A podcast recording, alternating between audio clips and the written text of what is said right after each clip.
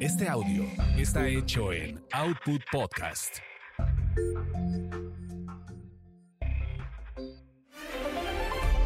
Señoras y señores, soy Lalo Salazar y quiero comentarles que hemos interrumpido, así es, hemos interrumpido su paz su tranquilidad. Porque a partir de este momento comienza quizás Hablemos de ti, que es un podcast de entretenimiento y algo más, y que dirige el máster de masters de los espectáculos, el señor Gil Barrera, con Joel Ofarrilli, Ivonne de los Ríos, Ernesto Huitrón y Carlos Humberto Mendoza. Comenzamos, así que esté muy atento porque van a hablar de ti y eso está chido.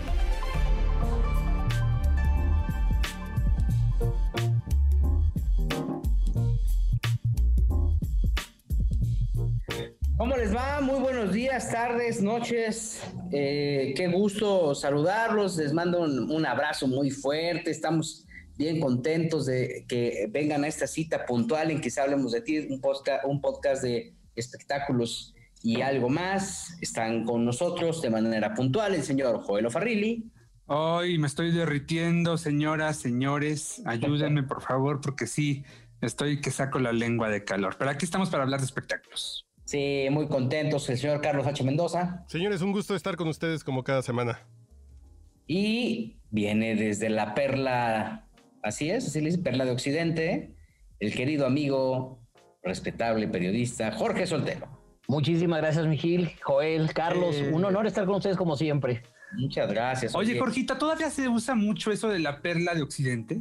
Porque en los tiempos sí se usaba. Ahí te va. Pero la perla de Occidente muy poco, la perla tapatía mucho y el que de plano ya, porque desapareció todo, la ciudad de las rosas. Ya no somos ciudad de las rosas, ya no hay rosas en Guadalajara. Eso es en, California, hijo.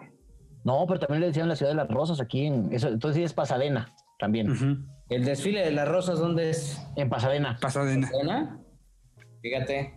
Y la casa de, de Luis Miguel de las matas, ¿no? Se llamaban, no son las rosas. Las matas. Las, matas. Las rosas, la rosa es un mall que hay también en Madrid, me parece. Hay un mall de esta cadena gringa y entonces pues te dicen, hay un outlet, es un outlet este, que está en las rosas en, Madrid y pues, ¿De qué cadena gringa? Bien confiadote. Los premium outlets, los que tienen outlets en todo el mundo, este, ahí vas bien confiadote a ver si pues encuentras algo como en San Diego o en Miami, no, pues no. De hecho, las marcas americanas pues son más caras que las europeas. Entonces, pero está, se llama Las Rosas, me parece que se llama así el, el, outlet que está cerca, a 45 minutos de, de Madrid. Eh, y está como a 70 euros, 80 euros de Madrid, este, en taxis. Qué viajado, mi Gil, ¿eh? Todo lo que tienes aquí. así de internacional está. todo, lo que, todo lo que te, piensas ahorrar en ese outlet, pues la verdad no te lo ahorres. Pero acá estamos muy contentos de, pues, este, acercarles el mundo del espectáculo que pues prácticamente esta semana ha estado enfocado, mi querido Joel, no me vas a dejar mentir, Jorge, Charlie, en la serie de Luis Miguel. Pobrecito Luis Miguel. Sí, oye, pues, este, pero además, ¿sabes qué? A mí me llamó mucho la atención que alguien tan, tan letrado y culto como Carlos H. Mendoza, cuando hicimos la junta editorial que hacemos puntual antes de hacer la Que en realidad fueron tres WhatsApps, básicamente. Perdón, ¿verdad? La escaleta que es un, sí, mensaje de WhatsApp. Este, que, que, que Charlie, Carlos H. Mendoza saliera a decir, yo tengo que hablar del tema de Patti Manterola, en la serie de Luis Miguel. Sí me indigné Pero prepárate la, ¿eh? de, la, de, banana, Carlitos. Prepárate ah. la de banana. Para ambientar esto. Ahorita la pongo. Claro. Es que, pues como ustedes saben, se estrenó el capítulo 3 de la serie de Luis Miguel, que, que vaya que ha dado de qué hablar. A mí la verdad me gusta lo que he visto. Creo que, ¿sabes qué me sorprende? La visión, la gran visión que tiene Luis Miguel para limpiar su imagen en esta serie. No creo que él, mi querido Gil, ¿eh? Hay, que, hay que recordar una cosa. Para empezar, es el capítulo más flojo de ocho y van, van tres. O sea, el uno y el dos sí nos mantuvo ahí pegados al asiento, pero este tres estuvo medio aburridón, pero sí reveló muchas cosas. Y ahorita lo que diga Carlos, pero algo que a mí no me gustó fue que para, o sea, deja muy mal paradas a las mujeres. En una época. Pero siempre.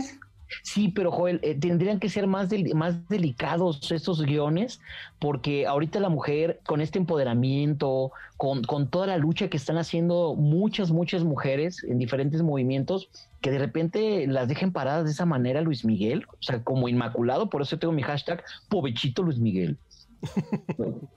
Charlie, Pero si las deja mal paradas, a ver, yo, pues, la mamá, pues obviamente es víctima. ¿Quién más? ¿Quién más? Eh, Stephanie Salas, la rogona. Ah, fue la rogona al principio. Que, que además, si fue cierto, pues no está mal, porque así fue la historia. Y después la cuenta como una buena mamá. Está bien. No, pero es que no fue cierta, así no fue la historia. ah, bueno. Es el Ah, problema. bueno. Cuéntale la historia, Juelito. Más la que historia es que es que este nada, pues ellos ellos se, se conocen por ahí del 87, 88, empiezan a andar, según cuentan ya varios testimonios, sí estuvieron juntos durante varios meses, pero en la en la primera temporada este, pues hacen, hacen ver a Stephanie como la rogona, como la ofrecida, como que nada más una costón. Y, Pero, y no pero- fue una costón. Se nos olvida cuando vemos la serie de Luis Miguel que Luis Miguel en el 94 tenía 24 años. Con mamá muerta, papá muerto de VIH, con dos hermanos, bla, bla. Dices, yo a los 24 años estaba en la caguama en la banqueta todavía. esperando el Super Bowl. Y el noviazgo con Stephanie Salas, si Luis Miguel tenía 17 años, pues una novia a los 17 años con la que duré 5 meses, pues, pues, pues es como de chocolate de, de chamacos, ¿no? Que si no usas condón, pues la embarazas para toda la vida, ¿no? Ciertamente, pero se nos olvida que Luis Miguel estaba bien escuincle, bien baboso a los 24 años. Sí, pero ahorita yo porque, porque él empezó pr- prácticamente a trabajar este eh, eh, pues desde los ocho años, ¿no? Sí.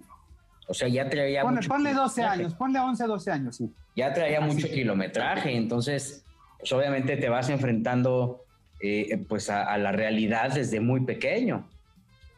Sí, sí, sí, sí, pero la madurez de todos modos no, la agarras, ¿eh?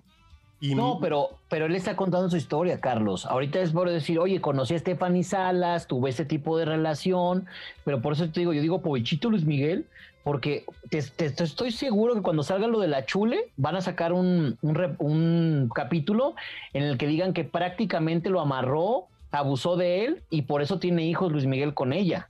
¿Sí me explico? ¿Yo dónde me formo para que me pase eso?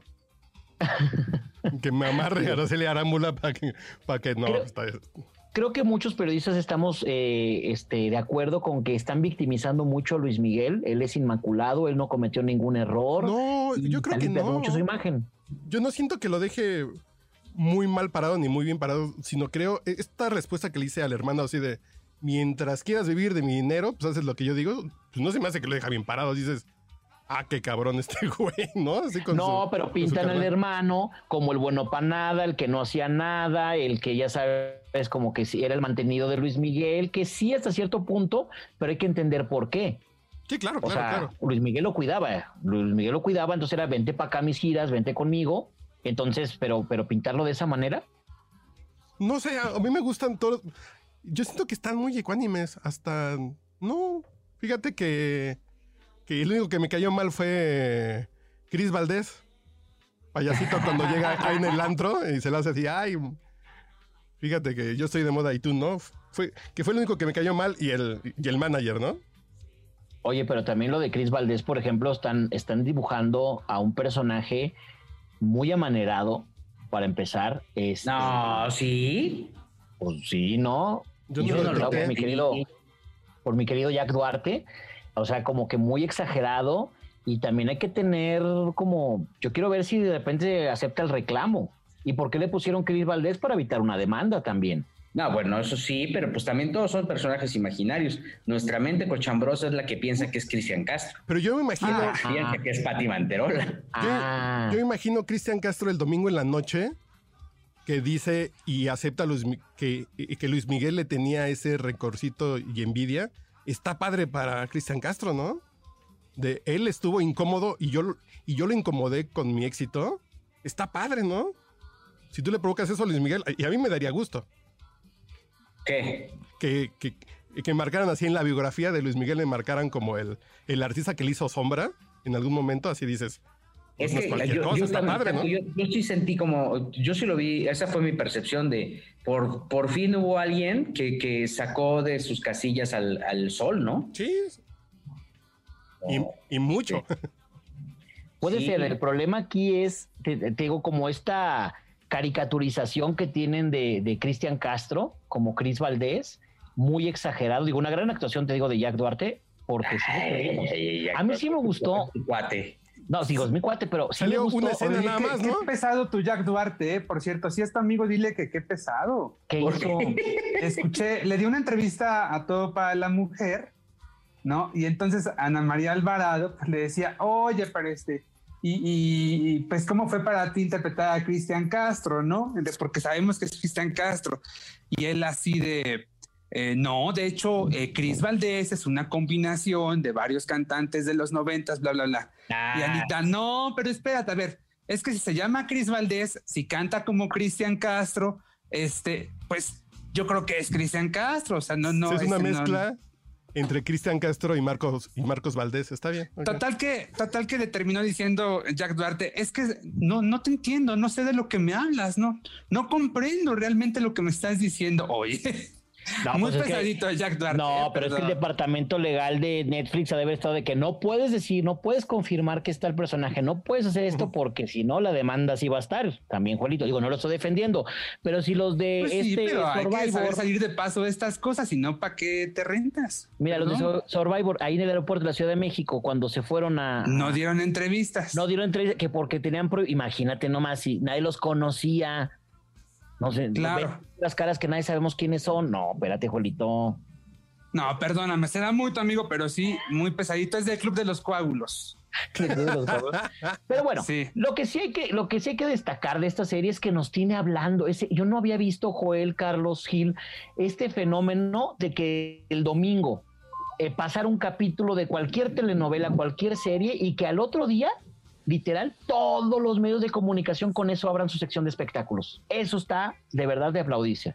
Sí, porque ya quisiera la serie de Selena, ya quisiera la de Alejandra Guzmán haber generado eso y nadie los peló, ¿no?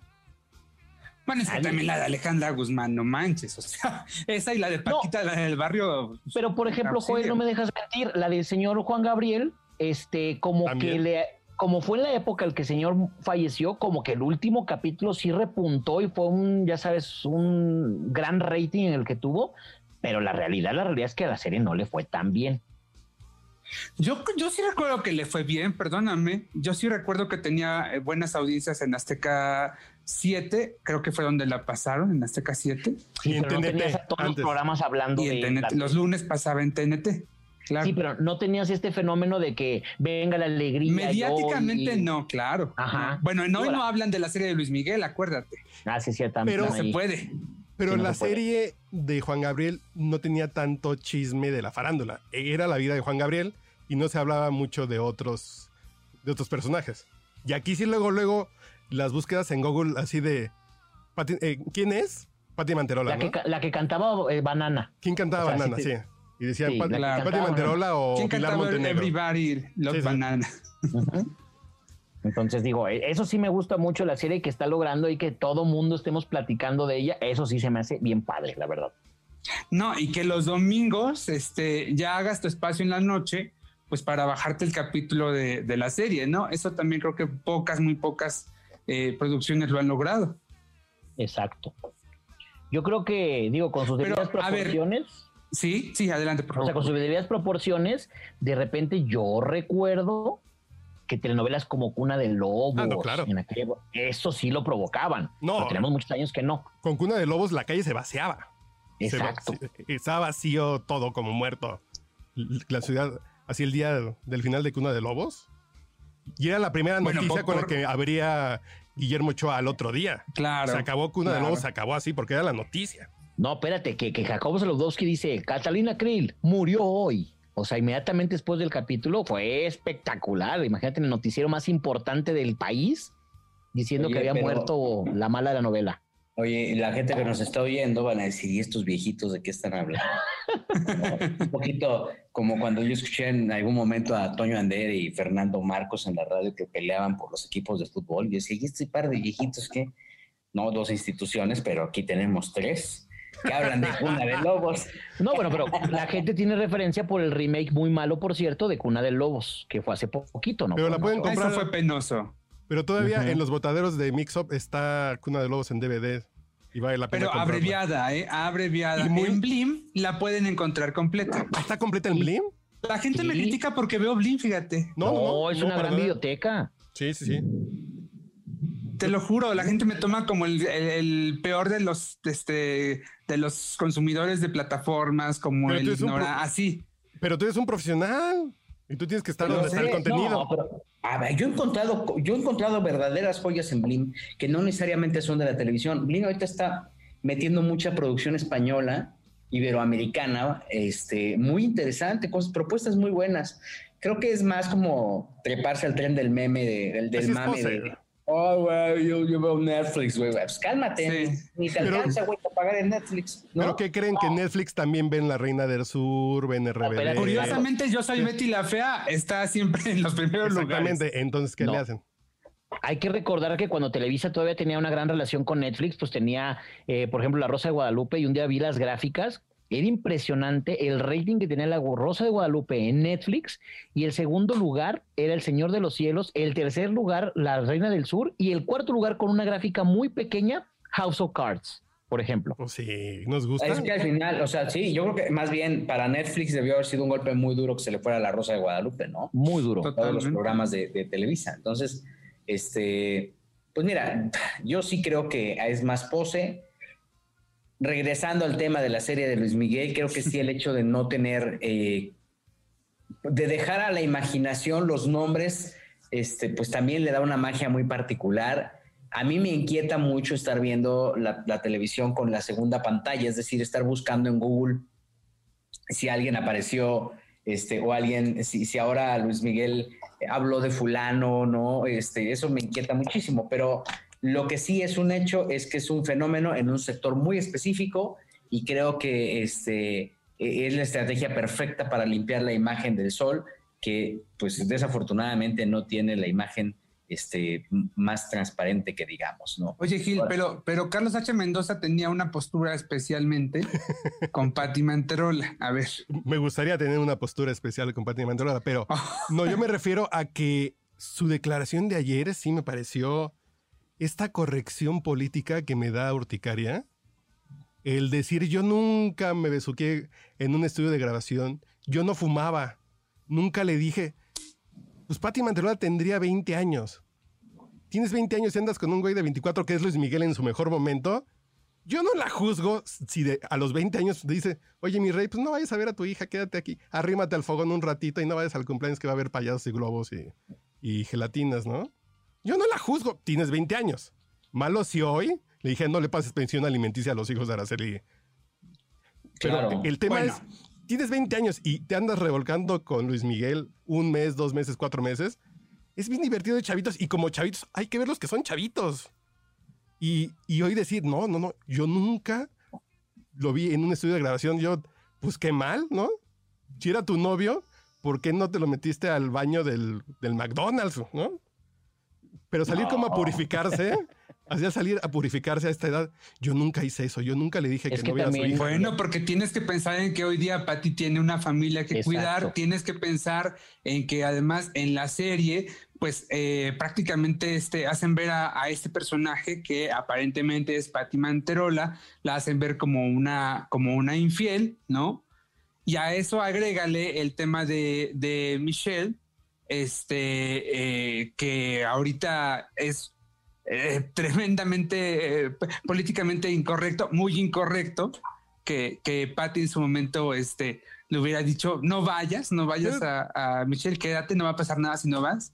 Pero tenías 20 años, no, a mí me parece así de, ay, nosotros lo hemos hecho alguna vez, así de, no vayas a la comida de tu mamá, no vayas ay, que tus abuelitos, ahí el año que entras vas con tus abuelitos y quédate acá un ratito a los besos, ¿no? Hay una cosa, ya hay fuentes de parte de la familia Pinal que dicen que esa supuesta fiesta que Luis Miguel, este, de los cinco años de Michelle a la que Luis Miguel estaría invitado, que eso nunca existió, que esa fiesta no, que Luis Miguel dejó de ver a Michelle más o menos cuando tenía entre tres y cuatro años y que pues de ahí hasta, hasta que eh, Michelle tenía 18, ¿no?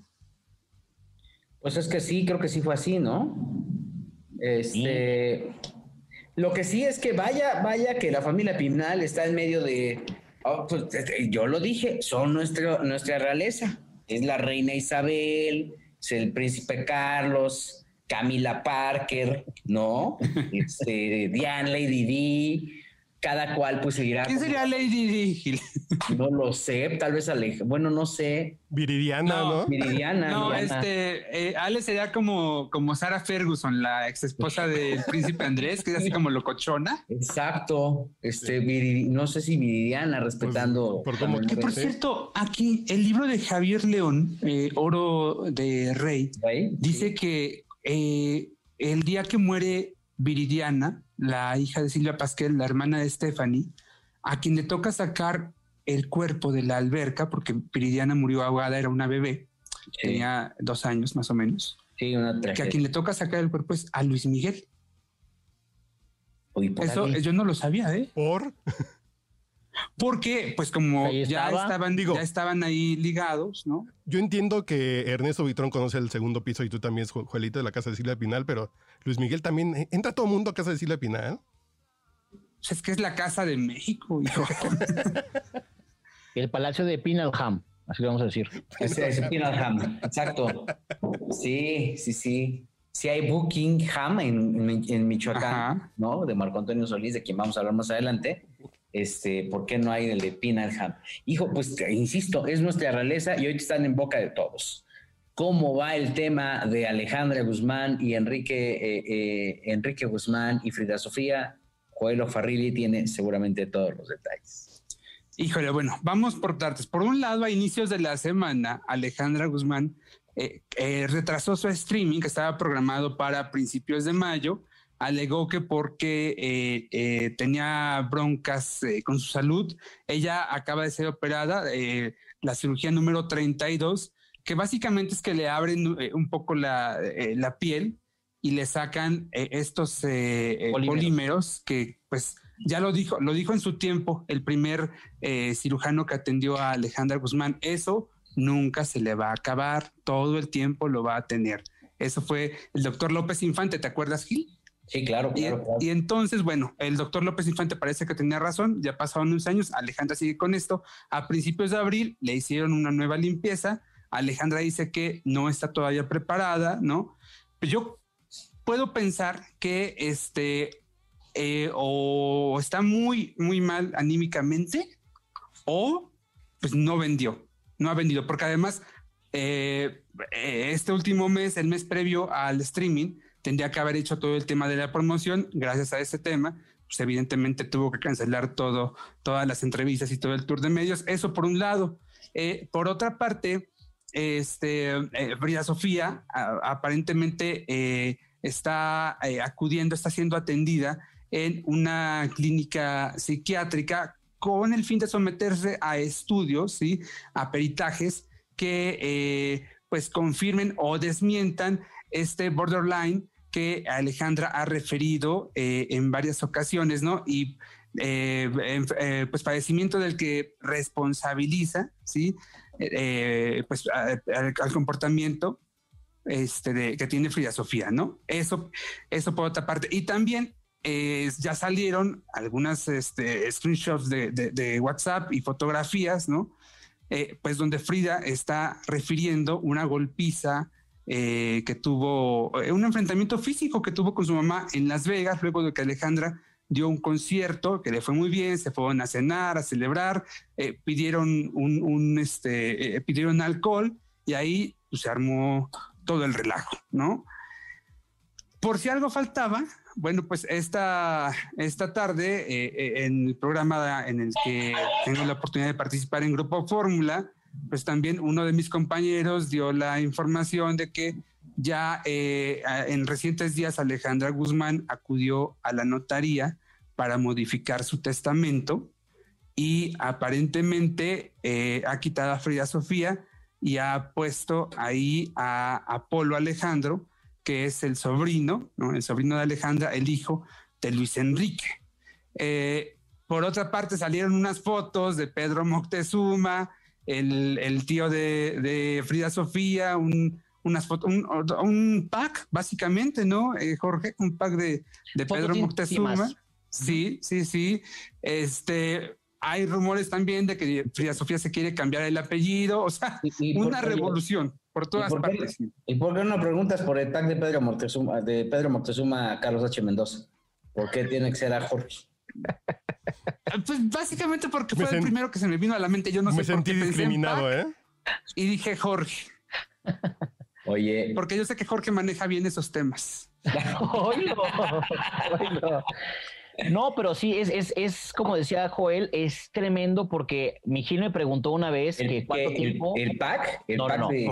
no, me preguntaste que cuánto iba a dar este chisme y tú dijiste que dos semanas y tres semanas. Yo te dije que como un año. Ve, si ya están involucrando al tío del primo del que llevaba las tortas, que manejaba el coche de Alejandra Guzmán en los 80, o sea, imagínate nada más de qué estamos hablando. Esto va a dar muchísimo de qué hablar.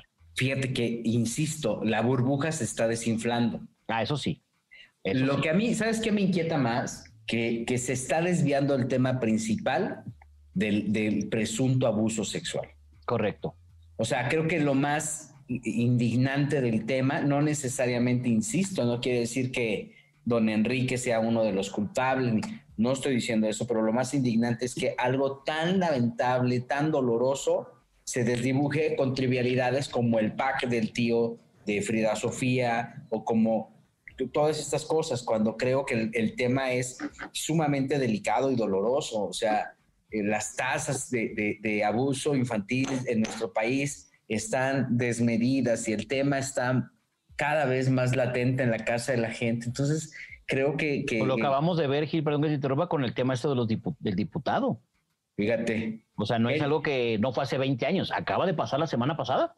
Que él está atribuyéndolo a un tema de pues, una especie de complot, ¿no? Carlos H. Mendoza ahí. Que les encanta decir eso a los de ese equipo, pero en fin. Cuando les pues va mal es un complot y es Calderón y ya saben. Sí, la mafia del poder, ¿no? Que son los que ¿no? Pero pues al final están los testimonios y lo importante es que eh, exista una abierta denuncia, franca denuncia alrededor de este tipo de situaciones tan lamentables, tan dolorosas y, que no se desdibuje, ¿no? Ahora, insisto, creo que es importante que Frida ya denuncie. O sea, si ella no lo hace en este momento, si ella sigue en el, en, ¿no? Y en el lingo, lilingo y todo eso, o sea, va a perder una, una validez tremenda su testimonio.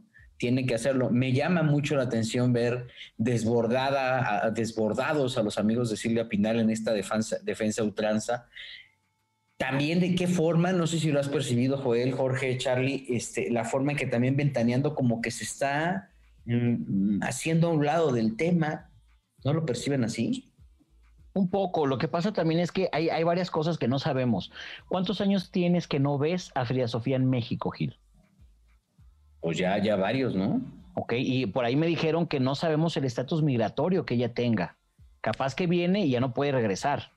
Ok, porque que, sepamos, Alejandra Guzmán, digo, entró como inversionista porque compró un departamento y porque tiene cosas por allá, pero no estamos hablando que, que sean gringos, pues, ¿no? Y al mismo pues tiempo, el manejar, tú sabes, un abogado en los Estados Unidos y manejarte en una corte y todo ese tipo de cosas, si mentiste, acuérdate que tienes que decir solamente la verdad y nada más que la verdad. Y si mientes, hay cárcel.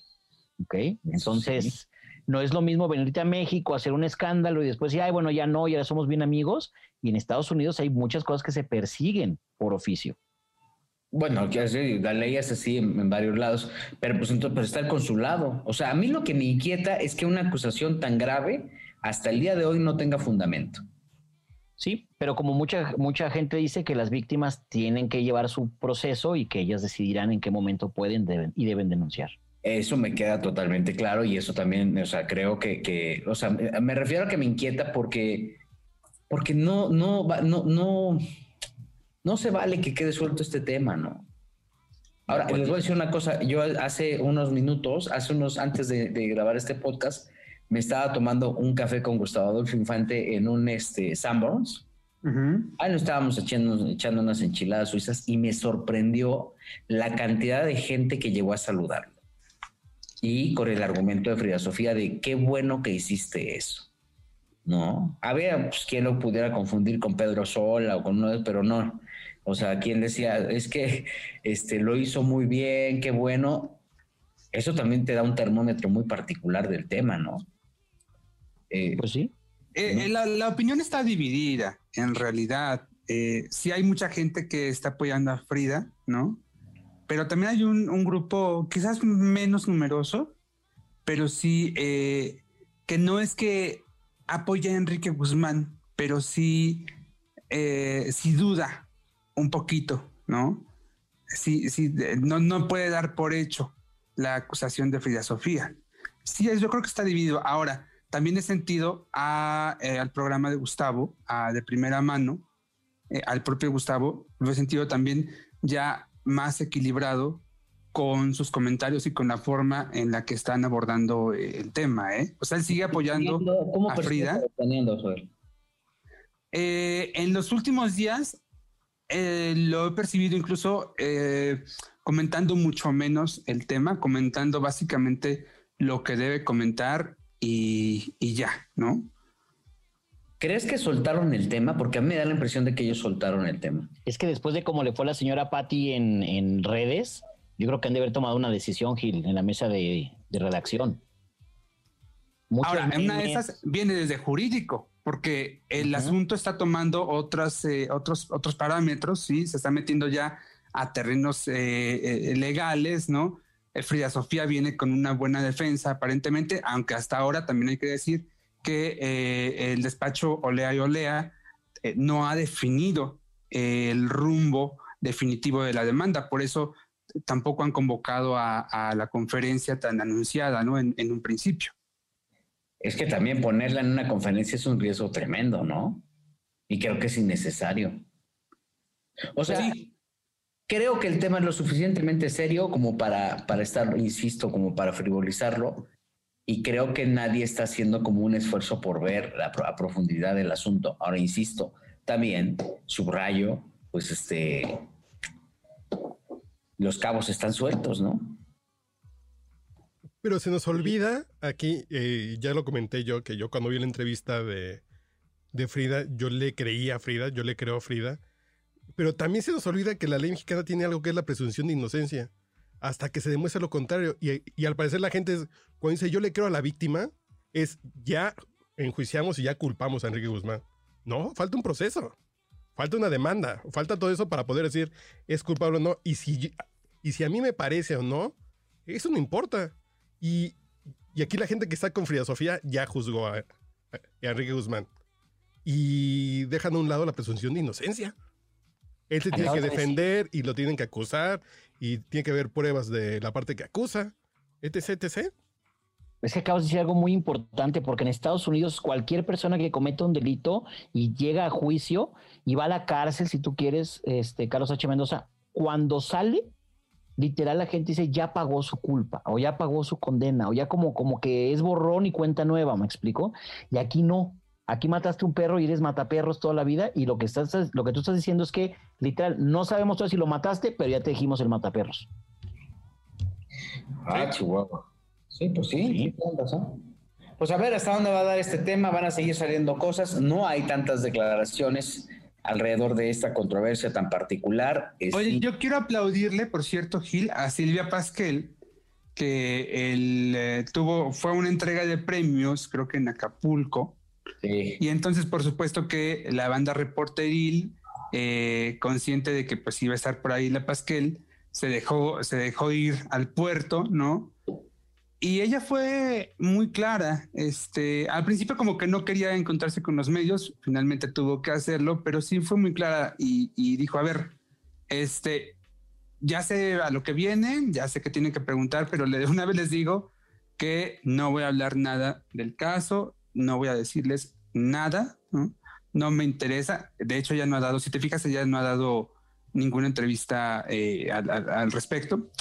Este, y por más que le trataban de preguntar, por más que le trataban de sacar algo, ya sabes, en esta de pronto astucia eh, reporteril, o a veces no tanto, eh, pues no, ¿eh? ella dijo, no, lo siento, muchas gracias, no, de otra cosa, pero de eso no, nada, nada, nada, y no, ¿eh? ella callada. Sí, sí, sí, sí. Yo creo que también ha sido muy importante. Pues es que también no se va a meter en más rollos, ¿no? Porque obviamente sabe que si abre la puerta, uh, para que se salgan o para que lo saque va a ser difícil, muy difícil. ¿no? Que ahí Alejandra como que la metió un poquito, porque recordarán ustedes que en esta entrevista de Alejandra con Adela Micha, eh, hay una parte donde, donde Alejandra dice, es que mi hermana Silvia, yo le pregunté a mi hermana Silvia qué pensaba y ella me dijo que eh, mi papá siempre se había portado muy bien con ella y que siempre había sido un caballero y todo esto. O sea, de alguna manera aleja, así de por sí, por el hecho de, estar en la familia, Silvia ya estaba involucrada, ¿no? Eh, Alejandra la, y la jala un poquito más al tema. Uf, pues a ver cuánto tiempo más va a dar esta situación. Yo, yo insisto, mientras no haya voces, y mientras no haya denuncias, esto se va a hacer todavía más complejo. Ahora, imagínate, por allá me habían, me habían comentado que, que, había toda la intención de la familia Guzmán, Pinal, de buscar por algún lado la reconciliación con Frida, ¿eh? Cosa que también veo bien compleja. Híjole, a estas alturas de la vida, yo creo que la embajadora tendría que ser doña Silvia. Pero fuera de fuera de ellos, quizás Luis Enrique, quizás. Pero no veo a ningún otro miembro de la familia porque ahorita ahorita es esta situación, pero si ustedes recuerdan ya ya Frida se había distanciado con otra parte de la familia. Cuando ella empieza a hacer estas declaraciones contra Michelle evidentemente Stephanie Salas y Silvia Pasquel pues toman partido por su hija y por su nieta, ¿no? Entonces también ahí, también ahí está complicado, ¿no? Prácticamente eh, Frida se ha cerrado las puertas de toda, la, de toda su familia mm, eh, materna. No, y de la industria, Joelito. Tú dime quién va a firmar ahorita un contrato, o sea, discográfico, por ejemplo, que ya tiene la intención de cantar ¿quién se va a aventar ese pollo al horno? Sí creo, ¿eh? Sí, sí, vas a ver. Sí, siempre hay de esos oportunistas. Pero lo dijiste bien, Jorge. La intención de cantar, porque no canta nadita. Ay, qué persona. Tiene su ondita, ¿no? No, no, no. Yo la vi en esta prueba. Eh, en los eh, premios. En los premios del Balón de Oro, esos premios de la Liga Mexicana. Pero terrible, pobrecita. Sí, sí, sí. No, ¿Ahí cantó en vivo? Sí, cantó en vivo. Y trató ah, de hacer coreografía. La he escuchado, eh, con su grabación. Así trató de. Me imagino que la tunearon. Trató de hacer coreografía y cantar en vivo. No, no, no, no, no, no. No, no que se dedique a otra cosa. Andan muy filosos hoy. Qué fuerte. Oye, cuando regresemos, ¿qué estaba haciendo Platanito en Guadalajara? Pues se los platico. a contar. Platiqué con brevemente con eh, Juan Cepeda, pareja de Ninel Conde, expareja de Ninel Conde, eh, alrededor de todo esto que está pasando, más adelante se los vamos a contar, y tenemos eh, pues la esperada guadaña, no de Ernesto Buitrón, porque Ernesto Buitrón está, está bailando, pero este, les contaremos algo alrededor de la vida de don Ernesto Buitrón. Vamos a ir al siguiente episodio. Uy, a lo mejor se conecta alguien que nos puede contar muchas cosas de Ernesto, a lo mejor, ya veremos. Ándale.